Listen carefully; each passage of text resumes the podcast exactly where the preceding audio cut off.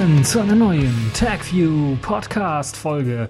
Und wie in jeder Folge habe ich natürlich auch wieder in dieser Folge hochinteressante, hochspannende Themen für euch vorbereitet. Wir haben unter anderem im Programm Insektenaugenkamera fürs Smartphone. Ein Desktop wird durch das Abschalten von Compositing nicht leichtgewichtiger, behauptet zumindest der KDE-Chefentwickler vom Fenstermanager Quinn äh, Martin Greslin.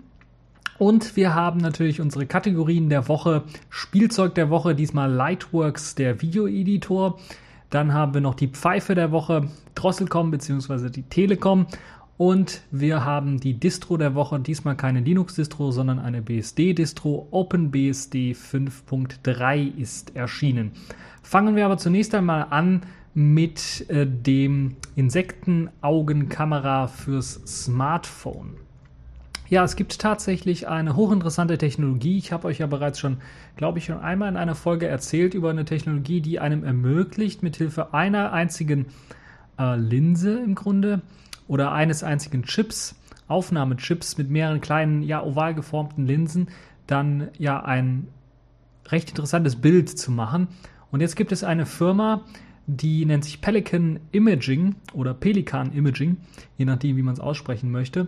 Und die fertigt jetzt Linsen in ganz, ganz, ganz, ganz klein und ordnet die einfach untereinander und nebeneinander an und schafft so eben die Möglichkeit, so eine Art Insektenauge aufzubauen. Zumindest sieht es von außen so aus wie so ein Insektenauge, in dem ganz, ganz viele kleine Linsen nebeneinander und untereinander angeordnet sind.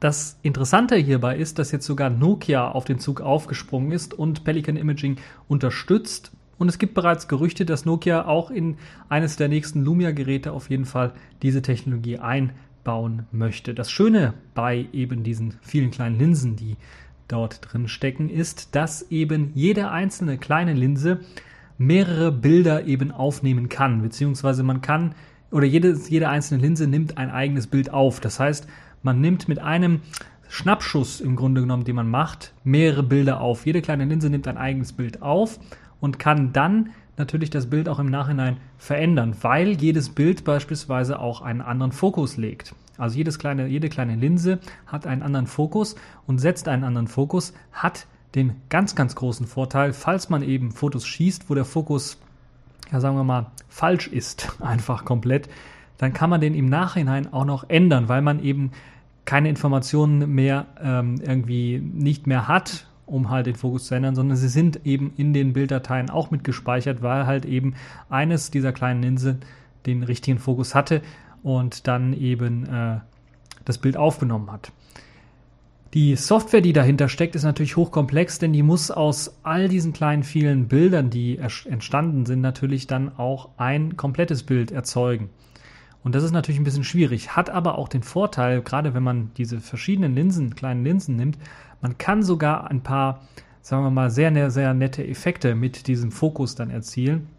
So kann man beispielsweise sagen, okay, ich hätte jetzt das, was hier im Vordergrund ist, ist im Fokus und das, was im Hintergrund ein bisschen weiter links, rechts, oben da, das kleine Zeug, das hätte ich auch noch im Fokus. Das heißt, das lässt sich auch so ganz äh, einfach dann einstellen, indem man einfach sagt, dieser Punkt soll im Fokus sein, der auch im Fokus und dann werden eben aus den Bildern, die geschossen worden sind, eben die fokussierten Bilder rausgesucht und dann wird ein Bild zusammengebastelt, was beide eben im Fokus hat.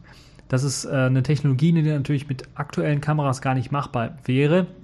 Da müsste man mehrere Fotos gleichzeitig schießen mit mehreren äh, Fokusaufnahmen, um dann tatsächlich, äh, also aus gleicher Position vor allen Dingen, um dann tatsächlich dann auch äh, das irgendwie dann einfangen zu können und dann äh, so bearbeiten zu können, drüber zu legen, dass das Ganze auch gut aussieht.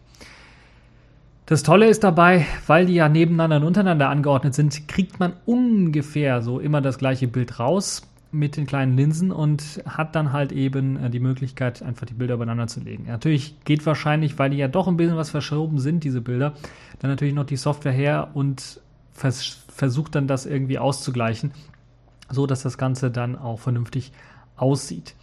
Das also eine sehr, sehr interessante Technologie, worauf wir jetzt in Zukunft jetzt freuen können, wahrscheinlich in unseren Smartphones. Ich bin mir sicher, dass Nokia nicht äh, der einzige Smartphone-Hersteller sein wird, der eben auf so eine Technologie setzen wird.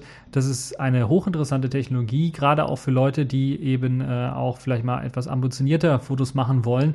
Können wir durchaus vorstellen, dass sowas dann auch äh, in Zukunft für, ja, sagen wir mal, den High-End-Bereich, für den Profibereich sehr interessant wird, wenn man da einfach ein Foto schießt, ganz, ganz schnell und dann im Nachhinein nochmal das Ganze so bearbeiten kann, den Fokus hier und da noch mal ändern kann. Äh, viele tolle, interessante Effekte dann erzielen kann. Ich kann mir durchaus vorstellen, da kann man noch viel, viel mehr mitmachen, nicht nur äh, unterschiedliche F ja, Fokusse oder Foki, ich weiß gar nicht, wie es heißt, die Mehrzahl. Also die äh, nicht nur unterschiedliche Fokusse quasi mit den einzelnen Linsen aufnehmen, sondern vielleicht auch irgendwie unterschiedliche Effekte dazu nehmen. HDR-Bilder beispielsweise mit einem Klick sind die aufgenommen. Äh, das wäre beispielsweise auch eine Möglichkeit, äh, die man mit solchen Linsen natürlich machen könnte. Die Kameras nennen sich übrigens äh, Array-Kameras oder Pelikan nennt sie Array-Kameras und ich bin mir relativ sicher, dass wir in Zukunft dann vielleicht bei Nokia zum allerersten Mal, aber dann sicherlich auch in ein, einigen anderen Smartphone, Smartphones dann solche Kameras oder ähnliche Kameras, die auf solche Technologie aufbauen, dann sehen werden. Ja, kommen wir zu einem weiteren interessanten Thema für alle Leute, die so ein bisschen was sich mit dem Desktop beschäftigen und dann mit der 3D-Beschleunigung, den OpenGL Desktop, nämlich das Abschalten von Compositing. Das ist immer so eine Sache. Da sagen ja viele, wenn ich den Desktop schnell haben möchte, dann schalte ich Compositing ab. Wenn der Desktop, wenn das ein Low Profile sein soll, wenn das so Memory sparend, wenn das lightweight, wenn das leichtgewichtig sein soll, dann Compositing abschalten. Da gibt es einen netten äh, Blog-Eintrag von Martin Greslin, dem K-Win-Entwickler oder Quinn-Entwickler, der vor allen Dingen die Kubuntu Low-Fat-Settings so ein bisschen kritisiert, dafür, dass sie halt tatsächlich das Compositing abschalten, weil er meint, das bringt nicht viel. Und er begründet das allerdings auch sehr gut. Und das ist, glaube ich, auch ein sehr, sehr ja, lohnenswerter Artikel, den man so durchlesen kann. Denn es gibt ja auch in KDE, äh, in der, im Plasma-Desktop, den es dort gibt, äh, gab es ja auch dem letztes Mal, glaube ich, oder seit einiger Zeit auch ähm, nicht mehr die Option, dass man beispielsweise Compositing abschalten kann, wenn der Akku irgendwie gerade so richtig leer läuft. Also so auf Sparflamme auf 20% oder drunter äh, geht und äh, dann kann man ja immer so die Schwelle einstellen, was da passieren soll. Das Display soll dunkler sein, soll nicht mehr so hell werden und so weiter und so fort. Und da gab es immer eine Option, zumindest glaube ich bis vor drei, vier KDE, äh, KDE Software Collection Versionen, gab es immer die Möglichkeit, dann zu sagen, okay, hier ähm, Compositing abschalten. Das hat sich allerdings als kontraproduktiv erwiesen, weil eben durch das Compositing die CPU mehr belastet wird. Das wird auch in dem Artikel sehr gut beschrieben, weil natürlich klar ist, wenn eben äh, die GPU nicht mehr dafür zuständig ist, die Fenster zu rendern auf dem Desktop, dann ist natürlich die CPU gefragt und die CPU ist natürlich nicht eigentlich nicht für sowas gedacht, sondern eher die GPU, die ist halt für das Rendern von Bildern gedacht auf dem Bildschirm und nicht so sehr die CPU. Deshalb ist die CPU ein bisschen was stärker belastet, wenn man eben das äh, Compositing abschaltet. Was natürlich dann aber stimmt, ist natürlich, wenn man Compositing abschaltet, hat man so einen ganz klitzekleinen Arbeitsspeichergewinn, weil eben das Compositing mit den ganzen Effekten, je nachdem wie viele Effekte man auch noch reinlädt, dann natürlich auch so ein bisschen was an Arbeitsspeicher frisst. Allerdings sind jetzt, wenn man den Werten äh, Glauben schenken darf, die Martin Gressler in seinem Blog so verwendet, sind das unter ein Megabyte an Arbeitsspeicher, der da verwendet wird. Wenn wir jetzt im 64 Megabyte oder 128 Megabyte Zeitalter erleben würden, was den RAM-Riegel, was die RAM-Riegel angeht, würde ich sagen, okay, vielleicht ein Gewinn. Aber äh, wenn wir jetzt schon PCs haben, die mit 8 GB standardmäßig ausgestattet werden oder 16 GB auch schon haben an Arbeitsspeicher, dann äh, tut das keinem weh.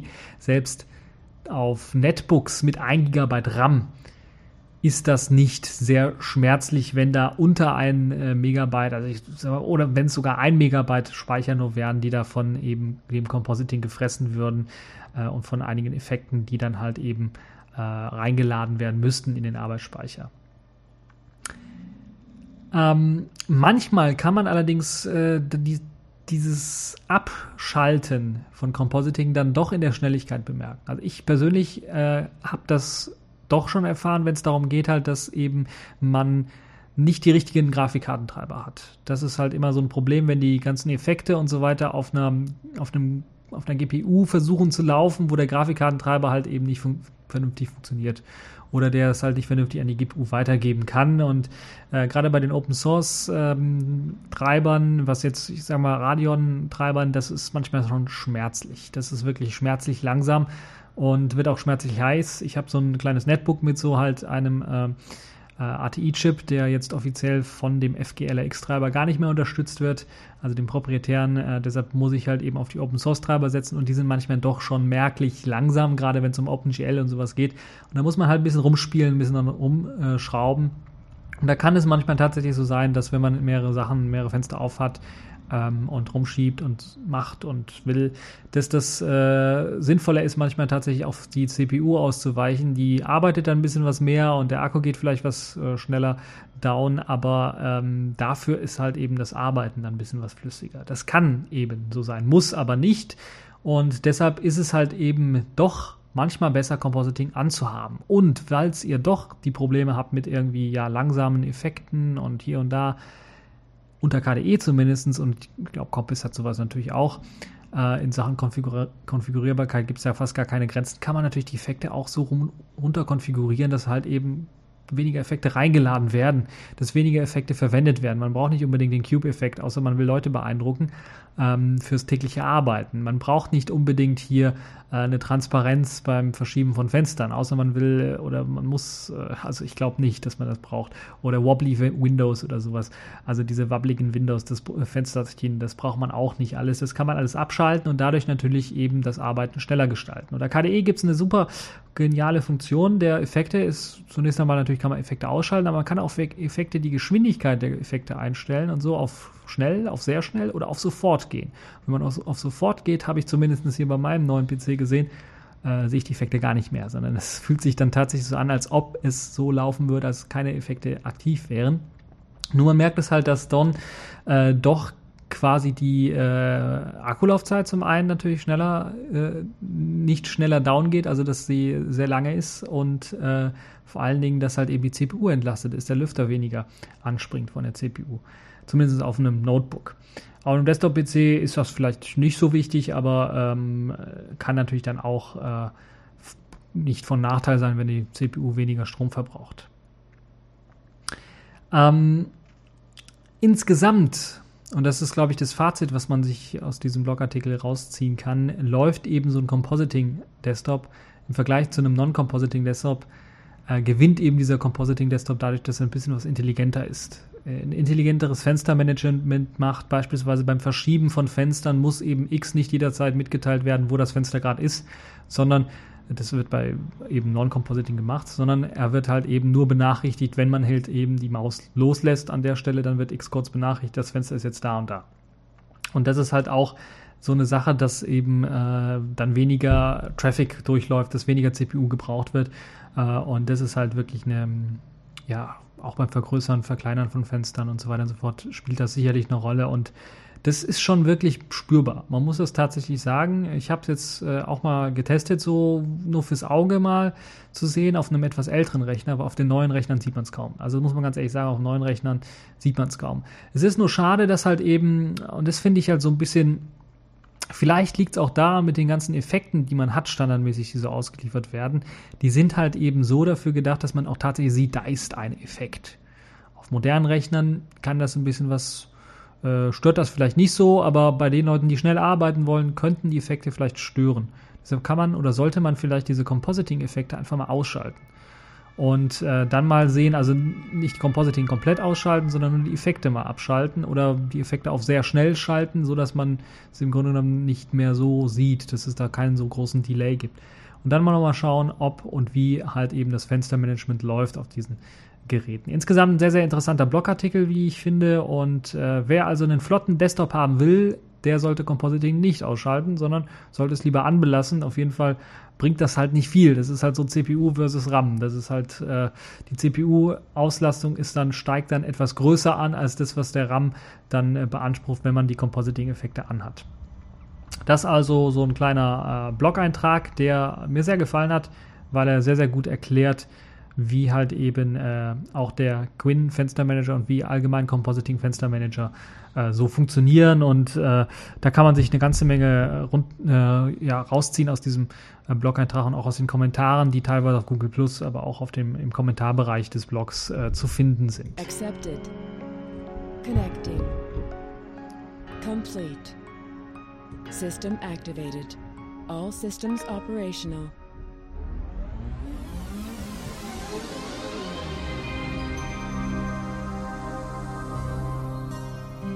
Ja, kommen wir zu unseren Kategorien der Woche. Da haben wir eine quasi fast schon Mega-Kategorie der Woche, nämlich das Spielzeug der Woche. Und das ist diesmal Lightworks, der Videoeditor. Lang, lang, lang wurde es angekündigt und es hat auch eine ganze Weile gedauert, bis EditShare tatsächlich Lightworks als Beta nun für Linux herausgegeben hat. Und das Beste im Gegensatz zur Alpha-Version, diese Beta-Version, ist frei für jeden, der sich einmal registriert hat. Und dann kann man das Ganze einfach runterladen. Ist momentan nur als Dep-Paket verfügbar, das man unter Ubuntu installieren kann. Uh, unter Debian habe ich es noch nicht zum Laufen gebracht. Da fehlt halt eben oder da wird halt eben eine ältere glibc-Version mitgeliefert uh, und man bräuchte einfach eine neuere. Also müsst ihr an, vielleicht noch ein bisschen euch was gedulden. Auf jeden Fall auf Ubuntu läuft es bereits und kann natürlich auch auf den ganzen Derivaten von Ubuntu, Kubuntu, Lubuntu, Xubuntu und so weiter ausprobiert werden und steht euch dann zur Verfügung. Lightworks ist ein Videoeditor, der ja ein hochprofessioneller Videoeditor, der anders beispielsweise als OpenShot sich nicht so an den Anfängerbereich, auf den Konsumermarkt stürzt, aber auch nicht so wie äh, ja, KDN Live, der ja schon in die semi-professionelle, teilweise professionelle Liga aufsteigt, sondern der ist noch eine Stufe drüber. Der ist also über beiden so richtig, der schwebt quasi über beiden, was eben ähm, die Stufe der Professionalität angeht. Und Lightworks wurde beispielsweise auch schon in namhaften Hollywood-Streifen verwendet für das Schneiden, zumindest teilweise verwendet für das Schneiden. So gibt's auf der Webseite zumindest äh, zu sehen äh, eine Liste oder äh, sagen wir mal so eine Coverart äh, von verschiedenen Kinofilmen, die anscheinend mit dem äh, Lightworks äh, Videoeditor geschnitten worden sind, unter anderem Mission Impossible oder auch per Anhalter durch die Gal Galaxis, was äh, sicherlich zwei namhafte Film Filme sind. Ähm, das Tolle an Lightworks eigentlich ist das Grundkonzept des Aufbaus der Oberfläche des Videoeditors. Und ich lobe ja sehr wenig die Oberflächen von irgendwelchen Programmen, aber das ist wirklich richtig toll gemacht und erinnert mich so ein bisschen an das ja, Linux-Konzept. Das Linux-Konzept ist ja quasi so ein Latex-Anzug für, für ähm, den Rechner, für die Hardware, wo eben Linux läuft. Und ja, Lightworks, der Rundaufbau des Videoeditors von Lightworks ist halt auch eben so ein Latexanzug, wie man eben äh, quasi seinen Videoeditor gestalten möchte. Denn man kriegt im Grunde genommen, anders als bei anderen Videoeditoren, keinen völlig starren oder teilweise flexiblen Videoeditor, wo man einfach sagen kann, okay, der kommt erstmal starr vorkonfiguriert so daher und jetzt könnt ihr da vielleicht so äh, in so einem Viererkästchen auswählen, wo ihr jetzt was für ein, was für ein Plugin reinziehen wollt das ist komplett anders. Man hat im Grunde genommen einen eigenen Fenstermanager oder einen eigenen Desktop gecodet, wo dann alle Lightworks-Editor-Geschichten drin laufen. Das heißt, man hat jegliche Fenster und Tools oder man kann jegliche Fenster und Tools so anordnen, wie man will. Also wie in der Desktop-Umgebung kann man sagen, okay, ich möchte jetzt mein Fenster hier verkleinern und unten links in die Ecke packen, möchte dann noch ein Fenster hier oben rechts in die Ecke packen und so weiter und so fort. Äh, das vergrößern, das verkleinern. Ähm, das kann man alles in Lightworks machen. Und äh, damit dies überhaupt möglich ist und sich vor allen Dingen auch äh, auf verschiedenen Plattformen, weil das Ganze ist ja verfügbar nicht nur für Linux, sondern auch für Windows und für Mac, sogar schon ein bisschen was länger für Windows und glaube ich auch für den Mac äh, ist die Beta zumindest schon was länger draußen. Und damit sich das gleich anfühlt, hat tatsächlich ein, äh, Lightworks ein eigenes Fenstermanagement kreiert und ja, fast schon einen eigenen kleinen Desktop. Ähm, dieser Desktop wird mit einem dockartigen Launcher ausgestattet, der eben die verschiedenen Videotools ähm, mitliefert oder repräsentiert. Oder da sind eigentlich schon Videotools als kleine Symbole schon mit drin. Dazu gehören zum Beispiel der Videoimporter, der Editor, der Gruppeneditor, der Bin-Editor, der Rack-Editor und weiter, weiter, weiter Analysetools, Schneide- und Rechenwerkzeuge und so weiter und so fort. Gerade, glaube ich, der Rechner ist äh, interessant. Der Rechner für Timecodes. So kann man auch so ein bisschen mit Timecodes hin und her rechnen, was, glaube ich, sehr, sehr nützlich ist, gerade für die Leute, äh, die da wirklich sehr, sehr ganz genau äh, schneiden müssen. Außerdem unterstützt Lightworks eine Vielzahl von Videocodecs und Audiocodecs, wobei äh, auch gerade in, aus dem professionellen Bereich, wenn ich mir zum Beispiel an MXF denke, an, an dieses äh, Containerformat, das wird unterstützt ohne Probleme. Die ganzen Codecs, äh, die professionellen Codecs werden unterstützt und so weiter und so fort. Äh, das ist, glaube ich, für die Leute, die da richtig professionell mitarbeiten, äh, in großen Fernsehanstalten und so weiter und so fort, ein Riesenvorteil, dass sie da auch damit arbeiten können. Diese jetzt veröffentlichte Beta-Version, die erstmal auch frei zugänglich ist, wo man also nichts bezahlen muss für, hat allerdings natürlich zahlreiche Einschränkungen, was jetzt eben diesen Codec-Markt angeht. Äh, so können gerade bei H264 Aufnahmen reingeladen werden, aber zum Exportieren von H264 reicht es nicht ganz. Auch das Erzeugen von einer AVI-Datei oder einer MKV oder einer WMV-Datei ist nicht möglich, gerade mit welchem Codec jetzt sondern man muss halt dann auf irgendwelche anderen Sachen ausweichen. Das ist so ein bisschen mager. Für die extra Codecs und für die Lizenzen, die sind natürlich alle verfügbar äh, oder werden verfügbar sein in der finalen Version, muss man extra Geld bezahlen. Das wird in Form einer Jahreslizenz abgeschlossen. Das heißt, ihr könnt euch eine Jahreslizenz für 50 Euro holen und kriegt dann eben den vollen Support auch mit dem Import und Export von all diesen Codec, äh, Codecs denn äh, die müssen natürlich auch bezahlt werden, die ganzen Lizenzgebühren für diese Codecs äh, und ähm, naja, dafür sind die Features von Lightworks aber richtig, richtig, richtig, richtig gut. Und äh, das ist halt, äh, das äußert sich ja schon damit, äh, dass zum Beispiel Multicam-Aufnahmen möglich sind. Das heißt, man, wenn man mehrere Kameraaufnahmen von ein und derselben Szene hat, kann man die zusammen in, einem, in einer Gruppe, in einem Gruppeneditor verwalten und dann äh, von, einem, von einer Kamera zur anderen springen. Man kann die Timecodes natürlich synchronisieren und all der ganze Kram ist natürlich auch alles möglich. Das ermöglicht das Arbeiten, das äh, Erzeugen von hochprofessionellen Videomaterial natürlich äh, deutlich einfacher zu machen. Uh, Stereoskopie, also 3D-Aufnahmen können geschnitten und bearbeitet werden. Man kann verschiedene Modi auswählen, äh, die eben die Anordnung der Bilder für, für, für den Schnitt und für das Trimmen so ein bisschen ändern. Also nebeneinander, untereinander, übereinander, äh, negativ oder sowas. Also das lässt sich alles äh, einstellen hier und das ist, glaube ich, eine super geniale Sache. Also selbst 3D-Aufnahmen könnt ihr mit Lightworks schneiden. Dann natürlich auch sehr nett, und das habe ich bisher in keinem Editor, zumindest für Linux gesehen, äh, was das angeht, ist das sogenannte Projekt-Sharing oder Project-Sharing, das mit eingebaut ist. So kann man halt mit mehreren Leuten an ein und dem gleichen Projekt arbeiten und man kann den Leuten sogar Rechte zuweisen, Rechte vergeben, mit welchem Videomaterial sie arbeiten dürfen, was für Teile in dem Videoeditor, in dem Schnitt, äh, die jetzt bearbeiten dürfen und so weiter und so fort. Das kann man also alles einstellen. Das ist, glaube ich, eine super geniale Sache, wenn es darum geht, halt kollaborativ an einem großen,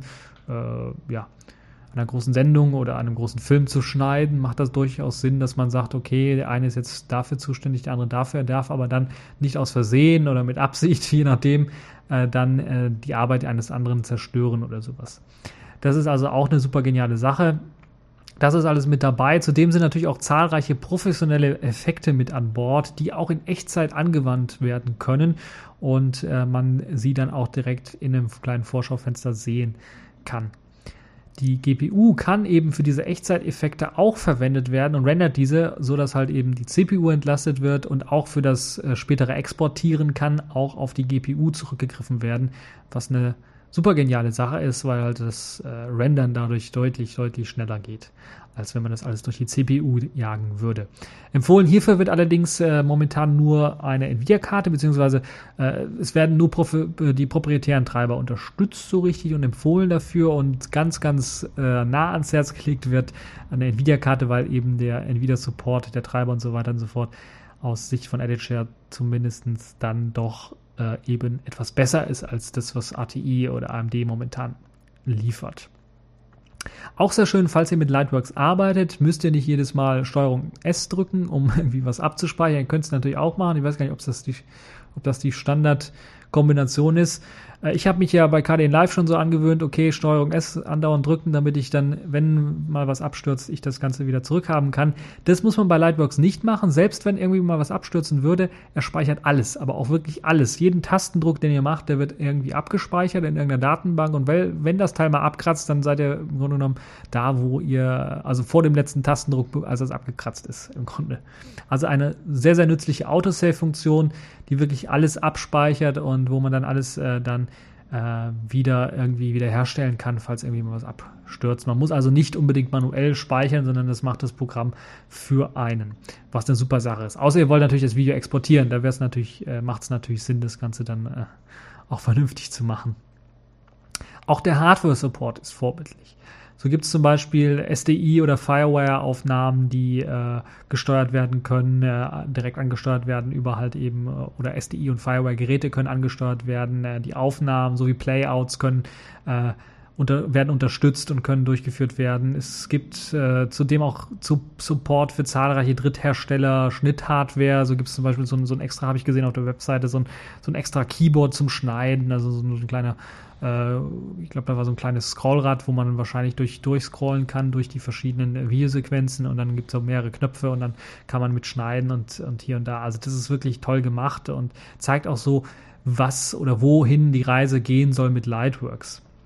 Sehr schön ist auch, dass Lightworks zum Beispiel das Multi-Monitor äh, Support-System auch irgendwie mit eingebaut hat, sodass man mit mehreren Monitoren arbeiten kann, seien es zwei oder auch sogar drei Monitore. So kann man beispielsweise sagen, okay, ich lege jetzt hier mein ganzes Schnittsystem, meinen ganzen Schnitteditor auf einen Monitor und habe dann die Vorschau auf einem ganz anderen Monitor im Vollbild äh, sehe ich das Ganze und kann so sehr genau schneiden, wenn ich möchte. Oder wenn ich noch einen dritten Monitor habe, kann, das, kann ich das darauf legen und meine verschiedenen Schneidewerkzeuge nach Audio- und Videoschnitt, je nachdem, wie ich es möchte, dann aufteilen. Also das ist auch alles möglich. Das ist, äh, zeigt auch so ein bisschen, dass das in so die professionelle Schiene reingeht, weil so ein normaler Schnittplatz ja normalerweise dann auch mit äh, mindestens zwei Monitoren ausgestattet ist.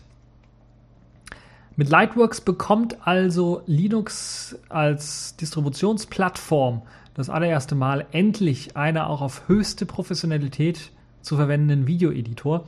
Und das ist eine tolle Sache, auch wenn dieser Videoeditor nicht Open Source ist, ist zumindest das Modell auch eine kostenfreie Version anzubieten, um sich so ein bisschen einzugewöhnen in das ganze äh, System, wie man mit diesem Lightworks Editor arbeitet, das vielleicht später auch im Beruf machen zu können und so weiter und so fort. Eine sehr, sehr interessante und sehr, sehr gute Lösung. Und jeder, der das ausprobieren möchte, kann das jetzt machen.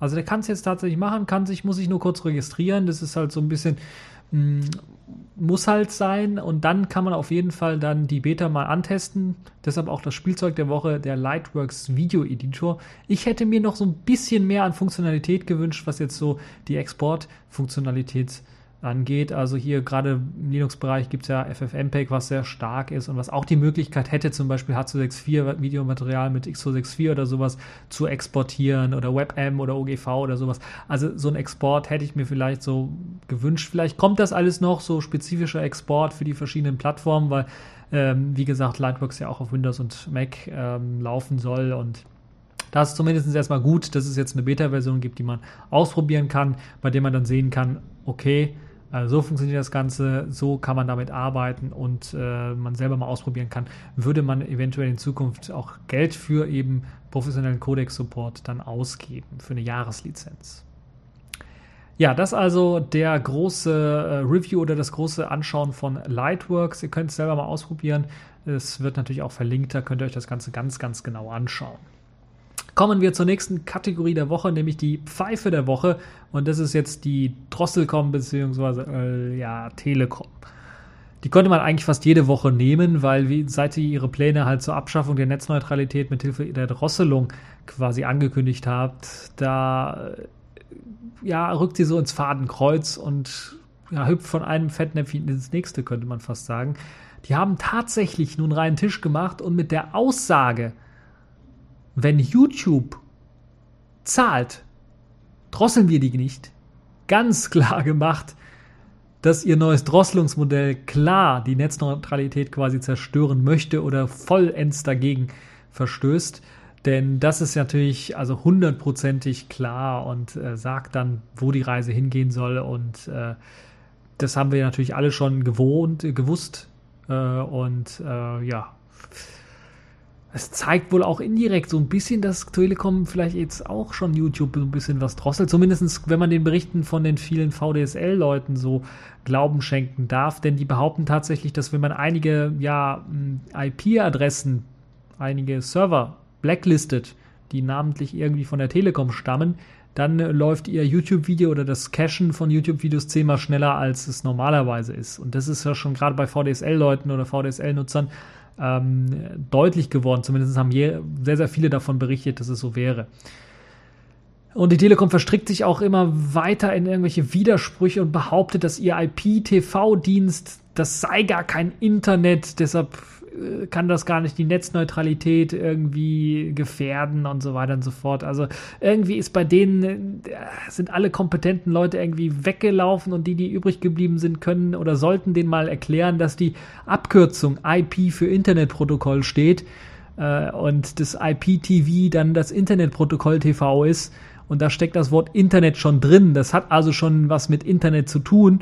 Und es ist kein eigenes Protokoll, es ist kein eigenes, es ist kein eigener Channel, das ist kein eigenes Netzwerk, das ist eben das Internet.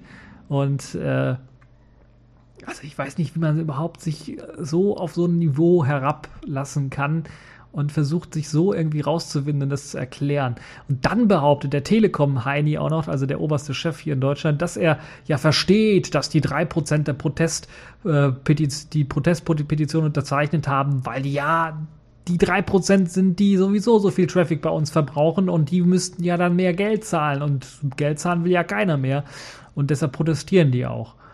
Also das ist so richtig unverschämt, finde ich, da wir mittlerweile über 150.000 Leute haben, die eben diese Petition unterzeichnet haben und vor allen Dingen auch mit der Begründung, dass man eben die Netzneutralität gefährdet sieht und äh, ja gerade quasi den Tod der Netzneutralität sieht und damit auch den Tod des Internets. Weil wenn die Netzneutralität stirbt und wir kleine ja, Netze haben, dann ist das Internet quasi tot. Ne? gerade kleine Netze, wo beispielsweise YouTube nicht geblockt wird, aber dann so Vimeo oder andere Dienste dann vielleicht doch geblockt werden und so weiter und so fort oder die Geld bezahlen müssen, damit sie nicht gedrosselt werden und äh, dann, wenn da jemand Neues daherkommt mit, was weiß ich, animierten GIFs oder sowas, der wird dann gedrosselt, weil er hat natürlich nicht das Geld, um das an die Telekom zu bezahlen oder er hat vielleicht das Geld, um es an die Telekom zu zahlen, aber wenn dann andere Anbieter kommen, hat er vielleicht nicht das Geld, um das an den anderen Anbieter zu bezahlen und hier und da und so. Also ihr könnt euch schon vorstellen, wo die Reise hingeht. Und, ähm, und vor allen Dingen ist das so richtig Chef, äh, so richtig frech, was der Telekom-Chef da gesagt hat, weil das äh, mit so einer plumpen Aussage dann auch die Leute zu verschrecken, die eigentlich gar nicht bei der Telekom sind, sondern trotzdem die Netzneutralität in, Gefähr in, in, Gefahr sehen und dann trotzdem diese Petition unterschrieben haben. Weil das sind die Mehrzahl der Leute, glaube ich, die sind gar nicht bei der Telekom, die, die, denen interessiert tatsächlich nur, äh, was hier mit unserem Netz passiert, was mit der Netzneutralität und der Aufweichung dessen dann passiert wird. Also ich bin mir fast sogar sicher, dass die meisten Leute tatsächlich, die unterschrieben haben, auch nichts mit der Telekom zu tun haben. Also die sind gar nicht bei der Telekom, sondern die wollen, dass eben die Netzneutralität nicht abgeschafft wird. Und das ist einfach, eigentlich kann man da sich nur fremdschämen für die Telekom. Und ich habe ja vorher so ein bisschen die Politiker auch angegriffen, dass die es halt eben ermöglicht haben, dass die Telekom so wird. Aber jetzt muss ich ganz ehrlich sagen, das ist auch eine Schuld natürlich von der Telekom, wenn man die Einstellung von den Leuten da hört und versucht, wie rotzfrech die einem ins Gesicht lügen und sagen, hier IPTV, das ist kein Internet. Nö, das ist kein Internet, das ist was ganz was anderes. Und dann auch noch daherkommen und sagen, ja, wenn YouTube bezahlt, dann drosseln wir die nicht. Als ob die uns für blöd verkaufen wollen, als ob wir das nicht merken würden, dass das äh, irgendwie gegen die Netzneutralität verstößt. Wir sind doch nicht bekloppt. Also ich, manchmal haben wir wirklich das Gefühl, dass die Leute meinen, man kann jeden für dumm verkaufen, wenn man genug Geld hat. Nun ja, das also die Telekom äh, oder Drosselcom. Ich glaube, ich nenne die erstmal Drosselcom, bis sie halt eben äh, ja, sich eines Besseren belehrt fühlen. Ähm, kommen wir zur nächsten Kategorie der Woche, nämlich der Distro der Woche. Und da habe ich mir mal jetzt was ausgepickt, habe mir da mal gedacht, ja, Gedanken gemacht, mh, hm, wir haben ja sehr, sehr viele Linux-Distributionen. Und diesmal habe ich mir als Distro der Woche aber keine Linux-Distribution. Nein, ich habe mir eine BSD-Distribution rausgesucht. Und zwar eine ganz spezielle, nämlich eine der sichersten BSD-Distributionen, zumindest behaupten sie selber das, nämlich OpenBSD 5.3, das vor kurzem erschienen ist, das mit zahlreichen Neuerungen daherkommt, vor allen Dingen neuen Treibern im Netzwerkbereich, weil da ist so der Hauptmarkt von OpenBSD oder von BSD ist allgemein, aber OpenBSD gerade im Speziellen hat, glaube ich, so äh, eher die Zielrichtung, dass es auf Netzwerkgeräten, auf, auf Routern auf ja, Servern sehr, sehr gut laufen soll. Und deshalb gibt es natürlich auch äh, zahlreiche neue Netzwerktreiber und Optimierungen im Netzwerk und auch die ganzen Netzwerkdienste, wie beispielsweise Netzwerkanalysten werden sich, sich sicherlich freuen über den neuen Mail-Server OpenSMTP D äh, und NPPPD. Ähm, Desktop-Nutzer können es allerdings auch nutzen, denn dort gibt es auch einen aktuellen X-Server und es gibt auch eine aktualisierte, das hat mich sehr überrascht, weil ja GNOME eher so doch Linux-spezifisch zu sein scheint, gerade mit der neuesten Version äh, der GNOME 3. 3er-Version, aber 3.6.2 ist tatsächlich gepackt für OpenBSD und auch XFCE ist in einer aktuellen Version 4.10 gepackt. Das heißt, ihr könnt euch da auch so ein bisschen amüsieren. KDE-Nutzern steht allerdings noch die Version 3.5.10 zur Verfügung. Das ist für einige, die würden jetzt schreien, also ich glaube, die Minderheit schreit jetzt Yuppie, KDE 3, 5 immer noch da. Und die Mehrheit fragt sich, what the fuck, wo ist KDE 4? KDE 4 scheint es, glaube ich, nicht zu geben. Zumindest in der Ankündigung habe ich es nicht gefunden. Ich habe es jetzt selber nicht installiert und gesucht danach. Ähm, aber zumindest äh, hat man ja damit GNOME und, und XFCE gute Alternativen. Ansonsten kann man auch einen schlanken Fenstermanager setzen. Das klappt ja auch zum äh, Testen der Distribution. Software bei OpenBSD kann ähnlich wie bei FreeBSD von der Ports Collection oder einem Ports Tree geladen werden. Da gibt es natürlich Binärprogramme, die heruntergeladen werden können. Allerdings gibt es auch eben äh, die Möglichkeit von selbst dann von Hand zu kompilieren und ein paar Programme runterzuladen. Da gibt es eine ganze, ganze Menge Programme, die man da ausprobieren kann, die man runterladen kann äh, und dann das Ganze mal ausprobieren und testen kann. OpenBSD unterstützt genauso wie FreeBSD auch einen sogenannten Linux Compatibility Layer. Das heißt auch, selbst wenn ihr bestimmte Sachen nicht findet oder die nicht so gut laufen, ich glaube, der Flash Player gibt es den für OpenBSD, ich glaube, gibt es nicht. Wenn ihr da, oder für BSD allgemein gibt es, glaube ich, keinen Flash Player wenn ihr da einen Flash-Player braucht, könnt ihr eben mit dem Linux Compatibility Layer einen äh, Browser, einen Linux-Browser installieren und dann auch die Linux-Plugins ohne Probleme nutzen. Das gleiche gilt auch für ein paar andere Sachen. OpenBSD, glaube ich, nutzt auch nicht ALSA. Also BSD allgemein nutzt, glaube ich, gar, gar kein ALSA, was jetzt äh, Sound angeht, sondern OSS. Und ich glaube sogar OSS in der aktuellen Version 4.0 wird auch bei OpenBSD genutzt, was natürlich auch viele, viele interessante Features hat. Also Funktionen, die so ein bisschen das Verschmelzen von ALSA und Pulse Audio als Pendant äh, vielleicht darstellen könnten. Das also vielleicht auch für den einen oder anderen interessant, der so ein bisschen damit arbeiten möchte, was jetzt so ein Desktop-Nutzen angeht. Ansonsten ist halt OpenBSD auf jeden Fall für Netzwerk und Server sicherlich hochinteressant, sehr stabil und bietet eine ganze Menge und ganze Reihe an Tools, womit man äh, rumexperimentieren kann. Es gibt natürlich auch die PF äh, Firewall, äh, die Personal Firewall, die man da konfigurieren und einsetzen kann. Da gibt es, glaube ich, sogar eine eigene Distribution, PF Sense. Bin mir gar nicht sicher, ob die auf, auf, die Op auf OpenBSD basiert, aber sie hat auf jeden Fall auch äh, ihre Daseinsberechtigung. Es hat auch äh, BSDs, wenn man ein BSD benutzt hat, ist, glaube ich, der Unterschied zu den anderen auch nicht so groß, genauso wie bei Linux-Distros auch nicht. Auf jeden Fall eine sehr, sehr gute Sache. OpenBSD in der Version 5.3 erschienen. Für die Leute, die vielleicht ein bisschen Zeit haben, ein bisschen was mal anderes sehen wollen als vielleicht in Linux-Distro, ist das sicherlich auch ein interessanter Vorschlag.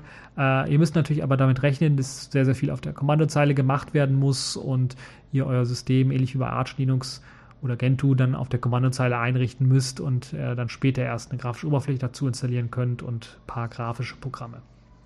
Ja, das war es auch schon für diese TechView Podcast Folge. Ich hoffe, sie hat euch gefallen. Ihr hattet Spaß dran.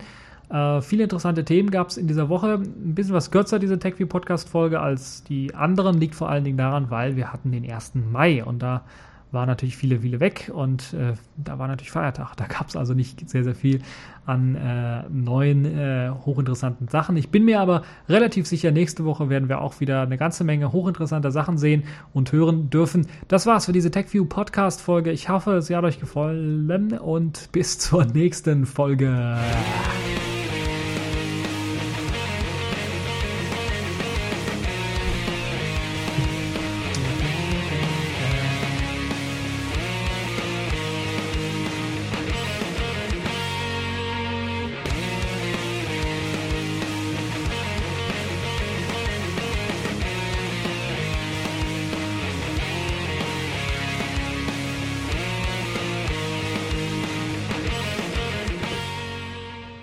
So, und jetzt gehe ich meinen Knoten in der Zunge lösen mit etwas frischem, kühlen, einem frischen, kühlen Getränk.